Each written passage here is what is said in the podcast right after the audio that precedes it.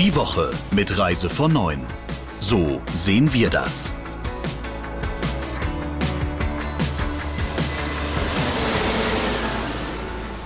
Hallo und herzlich willkommen zur nächsten Ausgabe des Reise von Neuen Podcasts. Neuer Monat, neue Themen, aber eins bleibt gleich. Ich freue mich auf meine beiden Gesprächsgäste, dem Geschäftsführer von Reise von Neuen Thomas Hartung und Chefredakteur Christian Schmicke. Ich bin Sebastian Rabe. Hallo ihr beiden. Hallo, grüß dich. Hallo Sebastian.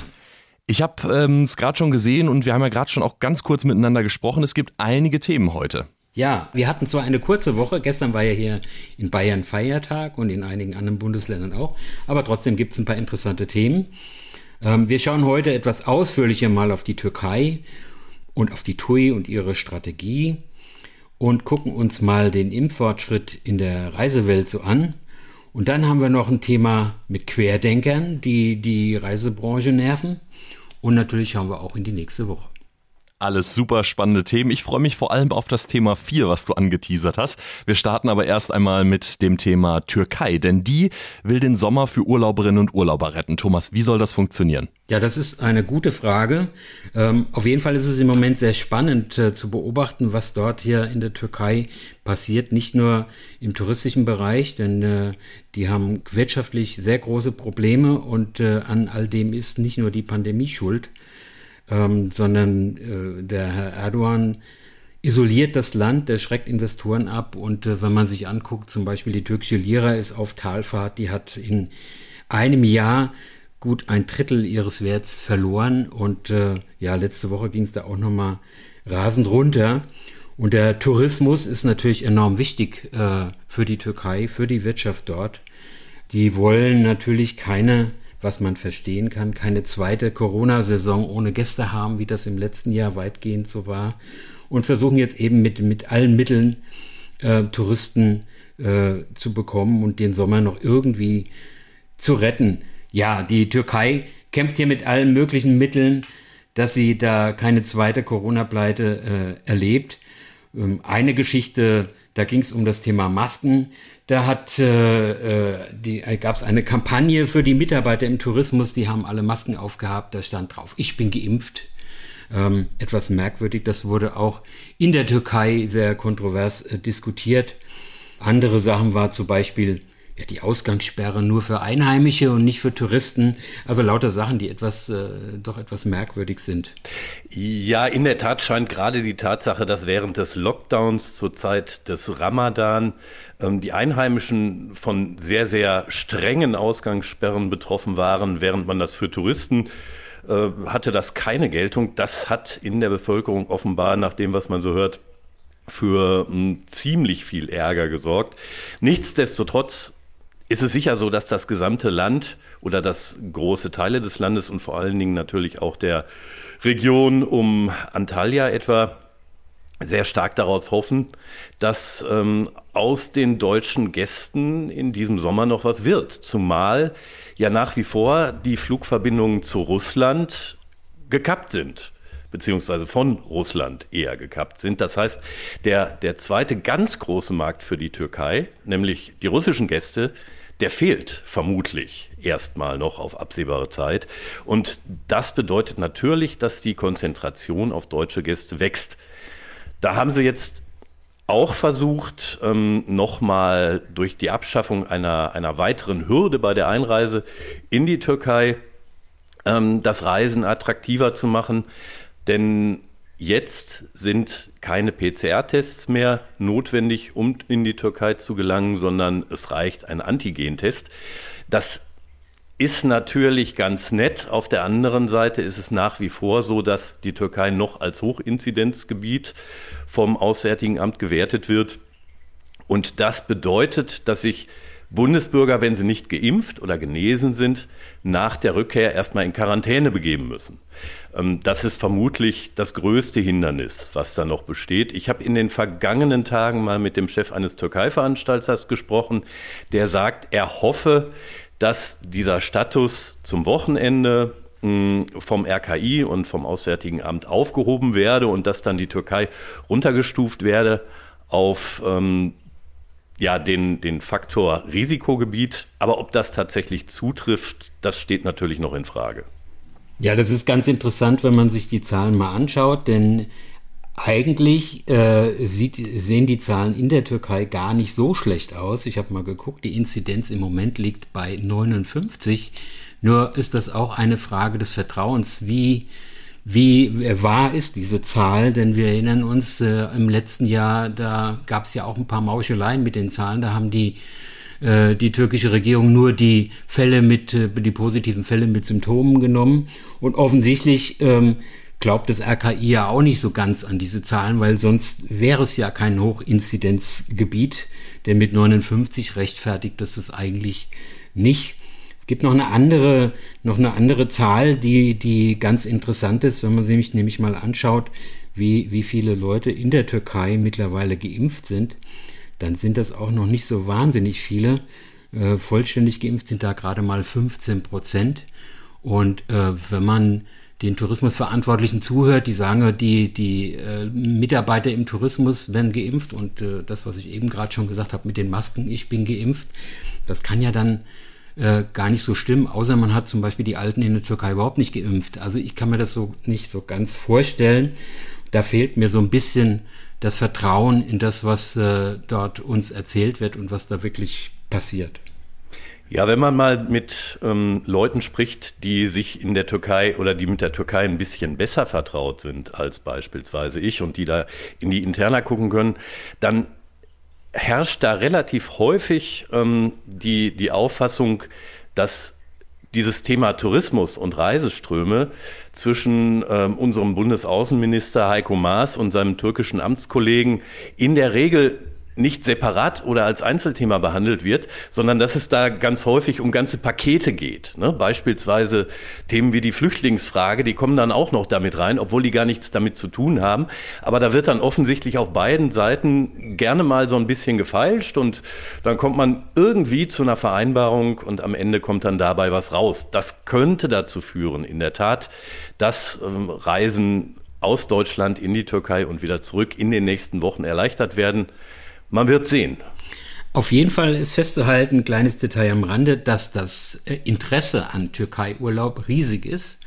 Wir hatten ja deine Geschichte, ähm, die, äh, die wir vorhin schon erwähnt haben, dass man jetzt, dass es jetzt quasi ein, ein einfacher Antigentest tut, um in der Türkei einzureisen. Der ist mittlerweile über 75.000 Mal geklickt worden. Das ist äh, absoluter Rekord bei uns und zeigt eigentlich, ja, dass das, ein, dass das Thema äh, Türkei-Urlaub wahnsinnig interessiert da draußen. Fast genauso spannend in der letzten Woche, wir haben das alle mitbekommen, der Rio-Deal. Der hat der TUI ein bisschen Luft verschafft, aber das war noch nicht alles. TUI hat vor, noch ein bisschen mehr Tafelsilber zu verkaufen, Christian. Ja, das ist richtig. Und die erste Erkenntnis dabei ist die, dass TUI überhaupt noch Tafelsilber hat. Man hätte ja gedacht, okay, jetzt haben sie Anteile an Hotels, die sie gemeinsam mit Rio besessen haben vertickt und zuvor haben sie ja Castelfalfi, dieses italienische Dorf in der Toskana, auch verkauft. Aber da ist offensichtlich noch einiges. Wenn man sich das mal anguckt, so hält TUI über ein Joint Venture mit Rio, das eigentlich im Wesentlichen dem Hotelbetrieb dient, noch weitere Anteile an 30 Hotels, die ähm, unter der Marke Rio betrieben werden. Außerdem besaß der Konzern jedenfalls 2020, zumindest Teile von 42 Prozent der insgesamt 433 Häuser, die unter den diversen TUI-Marken wie TUI Blue, Magic Life, Robinson ähm, betrieben werden. Also da gibt's noch ein bisschen was, was man verkaufen kann. Und das ganze Thema hat natürlich ja sehr stark zwei Seiten. Die eine ist, dass die Strategie, sich von Steinen und möglicherweise auch Schiffen zu trennen ähm, oder vom Besitz an Steinen und Schiffen zu trennen, tatsächlich nicht neu ist. Die hat Fritz Jussen schon 2019, also vor der Corona-Pandemie, angekündigt und wollte mit dem Geld damals Investitionen erleichtern.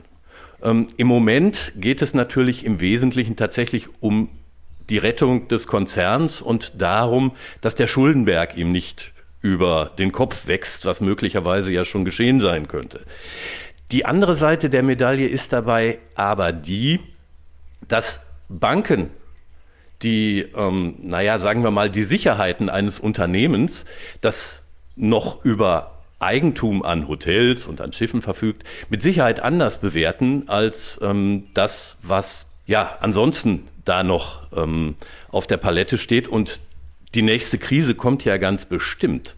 Und ich habe immer so ein bisschen den Eindruck, dass sich da einige Parallelen zu Thomas Cook aufdrängen. Ja, wenn ich da kurz äh, auch mal einhaken darf. Ich finde eigentlich an der ganzen Sache sehr spannend zu beobachten, dieser Wechsel, anfangs, als der Jussen angefangen hat, und das ist jetzt schon acht Jahre her, wenn man sich das überlegt, da ist schon eine ganze Weile am Ruder der TUI, da hieß es, das Geld wird verdient, also es ist eine Hotelgesellschaft, eine Kreuzfahrtgesellschaft und der Vertrieb bzw. der Veranstalter war nur ein Anhängsel, weil dort eben ganz andere Margen verdient werden als sozusagen als Händler. Und ähm, jetzt erleben wir, das allerdings auch schon vor der Pandemie, dass, äh, dass hier so eine Kehrtwende gemacht wird dass äh, der Herr Jussen sozusagen die TUI als ein Plattformbetreiber äh, umbauen will. Aber auch das hat er schon vor ein paar Jahren angekündigt. Und wenn man sich anguckt, wie weit die TUI da gekommen ist, dann muss man sagen, so viel ist da noch nicht passiert bisher. Und da fehlt auch so ein bisschen der, der Glaube, dass das in der nächsten Zeit dann gelingen wird. Im Moment gibt es viele Pressemeldungen, äh, die so in diese Richtung gehen. Aber wenn man die mal genau auseinander nimmt, also einmal diese Kooperation mit einem Schweizer Softwareunternehmen Nesara, um ein Rundreise-Tool, um Rundreisen zu machen. Das heißt also, sie brauchen hier einen Kooperationspartner. Sie haben nichts eigenes, obwohl sie natürlich eine riesen IT-Abteilung haben und sogar eine eigene Firma, die eigentlich dafür da war. Und äh, äh, gestern kam noch irgendwie die Meldung, dass man das, äh, die, die Ausflüge in Pax Connect packt. Also das sind alles äh, sicher äh, interessante Details, aber nicht der große Wurf. Das ist sicher richtig. Das kann man so werten, glaube ich auch. Hm, das zu tun, was TUI da jetzt gerade macht, nämlich sich Partner zu suchen, um tatsächlich ein Rundreisetool für individuelle Reisen aufzubauen, das ist ja alles ganz sinnvoll. Und interessant fand ich auch die, die jüngste Meldung, ähm, nach der eben die Touren und Aktivitäten jetzt in die Pax Lounge übernommen werden, was nämlich heißt, dass sich TUI auch hierzulande von ähm, dem Prinzip, dass alles erstmal in Iris Plus wandern muss, im Vertrieb ein Stück weit verabschiedet. Aber du hast recht, Thomas, es ist ganz sicher so, dass TUI da gegenüber anderen Unternehmen nicht die Vorreiterrolle spielt, sondern eigentlich ein Stück weit hinterherläuft. Bevor es gleich ein bisschen kurios wird, kommen wir zum nächsten Thema. In einigen wichtigen Reiseländern kommt das Impfen nicht wirklich voran. Was bedeutet das für uns, Thomas? Ja, wir sehen ja hier bei uns in Deutschland eine Aufbruchstimmung. Die Koffer äh, sind gepackt, die Leute wollen raus. Ähm, aber nicht nur, wir haben das gerade schon für die Türkei, für die Türkei äh, besprochen. Nicht nur dort gibt es viele Bremsen. Wir haben in, in vielen Talkshows auch in der letzten Zeit gehört, es reicht nicht, dass wir bei uns durchgeimpft sind. Wir müssen die Welt impfen. Und wenn man unser Business betrachtet, die touristische Welt, dann müssen wir vor allen Dingen die touristische Welt impfen, damit es sozusagen in unserem Business wieder losgehen kann.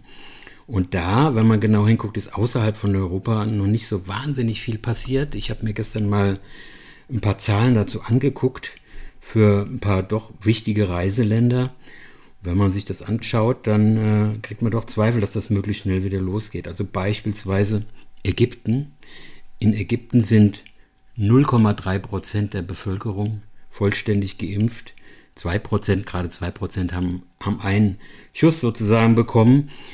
In Tunesien, auch nicht kein unwichtiges Reiseland, sind es 2,7 Prozent vollständig. Marokko steht gar nicht so schlecht da mit 16 Prozent.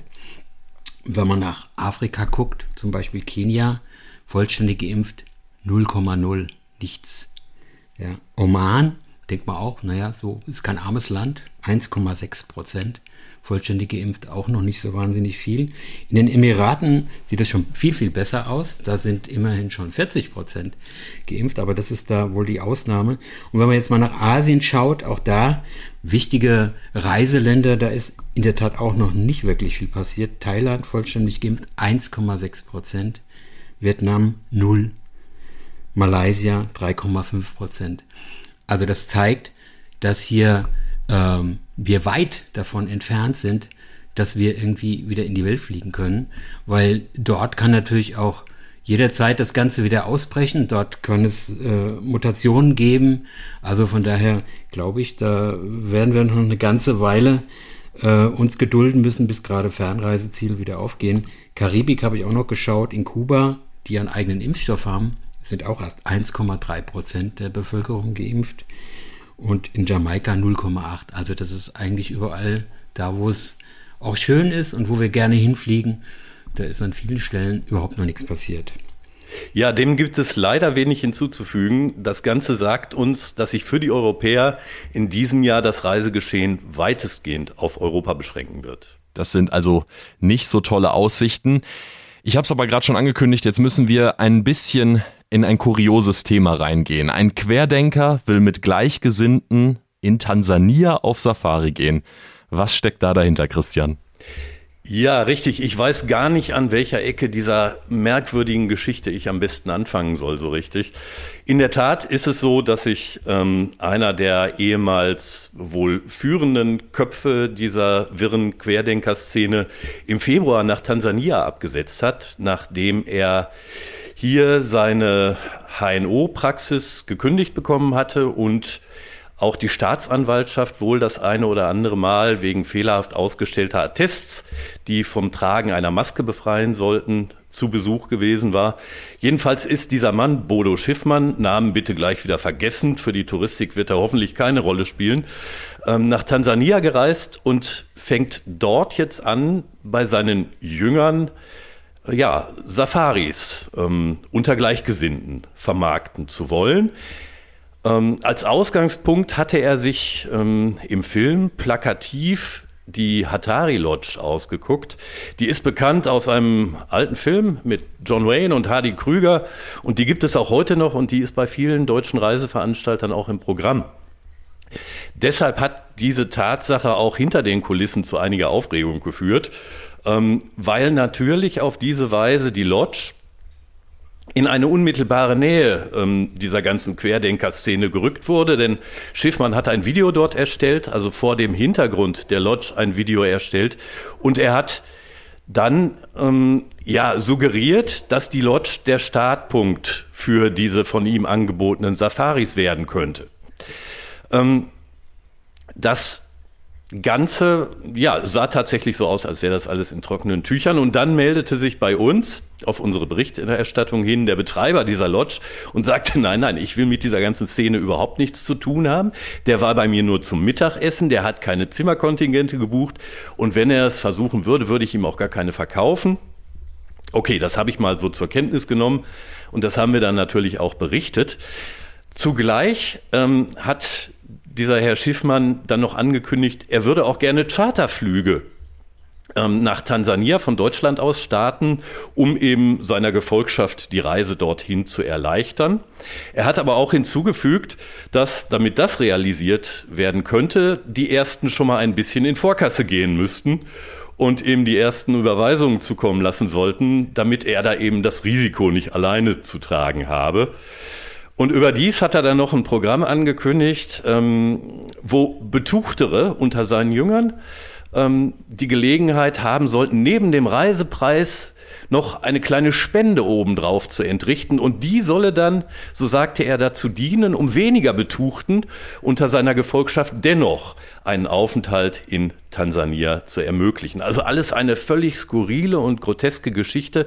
Und das Ganze wird natürlich dadurch nicht erleichtert, dass Tansania unter seinem früheren Präsidenten, der mittlerweile verstorben ist, ob an Corona oder nicht, weiß man nicht, ja Corona für erledigt und nicht Existenz erklärt hatte. Das heißt also eine Corona-Politik, die ihren Namen verdient hätte und die irgendwie einen Umgang ähm, mit dem Virus und mit der Pandemie ermöglicht hätte, wurde damals verboten. Mittlerweile gibt es da erste Anzeichen, dass die Nachfolgerin da einen etwas anderen Kurs fährt. Aber natürlich sind solche Geschichten, wenn es darum geht, im Land den Tourismus langsam mal wieder zu beleben, total kontraproduktiv. Ja, ich sitze jetzt hier nur noch und schüttel mit dem Kopf. Was anderes kann man daher eigentlich auch fast gar nicht tun. Ähm, vielleicht ist es am besten, wir machen mal einen Ausblick auf die nächste Woche, Thomas. Ja, wenn wir in die nächste Woche gucken, dann große Überraschung. Nächste Woche ist Fußball-Europameisterschaft. Die geht tatsächlich schon am nächsten Freitag los. Wir waren gerade auch selbst überrascht, dass es jetzt auf einmal so schnell geht. Da werden dann die Fußballer erstmal reisen, kreuz und quer durch Europa. Elf Städte sind es, glaube ich. Und Zuschauer sollen auch in den Stadien sitzen. Und da schauen wir doch mal, wie die Deutschen sich da schlagen in dieser ganzen Geschichte und äh, ja, was das Ganze für Corona bedeutet, ob es da vielleicht auch ein paar Fälle gibt, wie äh, bei anderen Veranstaltungen, die es äh, vorher schon gab. Dann, äh, ja, was auch, äh, glaube ich, nächste Woche nochmal ein Thema wird, zumindest in den Reisebüros, werden wahrscheinlich Last-Minute-Buchungen für den Sommer sein. Last-Minute, wenn sich vielleicht manche fragen, tatsächlich ist es so, dass in Mecklenburg-Vorpommern und in Schleswig-Holstein äh, heute in zwei Wochen die Sommerferien schon beginnen. Also das heißt, die stehen direkt vor der Tür. Und in Hamburg, Brandenburg und in Berlin äh, in der Woche drauf, mitten in der Woche, Donnerstag oder Mittwoch. Also das heißt, der Sommer ist tatsächlich auf einmal schon da und bin mal gespannt, äh, was das äh, für die Branche noch bringt. Ja, Christian, du hast ja auch noch was gefunden, was nächste Woche ist. Ja, eine eine kleine Ergänzung. Ich habe nämlich in der Tat am Wochenende mal geguckt, wie es denn mit den Möglichkeiten für touristische Buchungen so im Norden unseres Landes in Meeresnähe aussieht. Da werden interessante Preise aufgerufen, muss ich sagen. Also da scheint gut was los zu sein.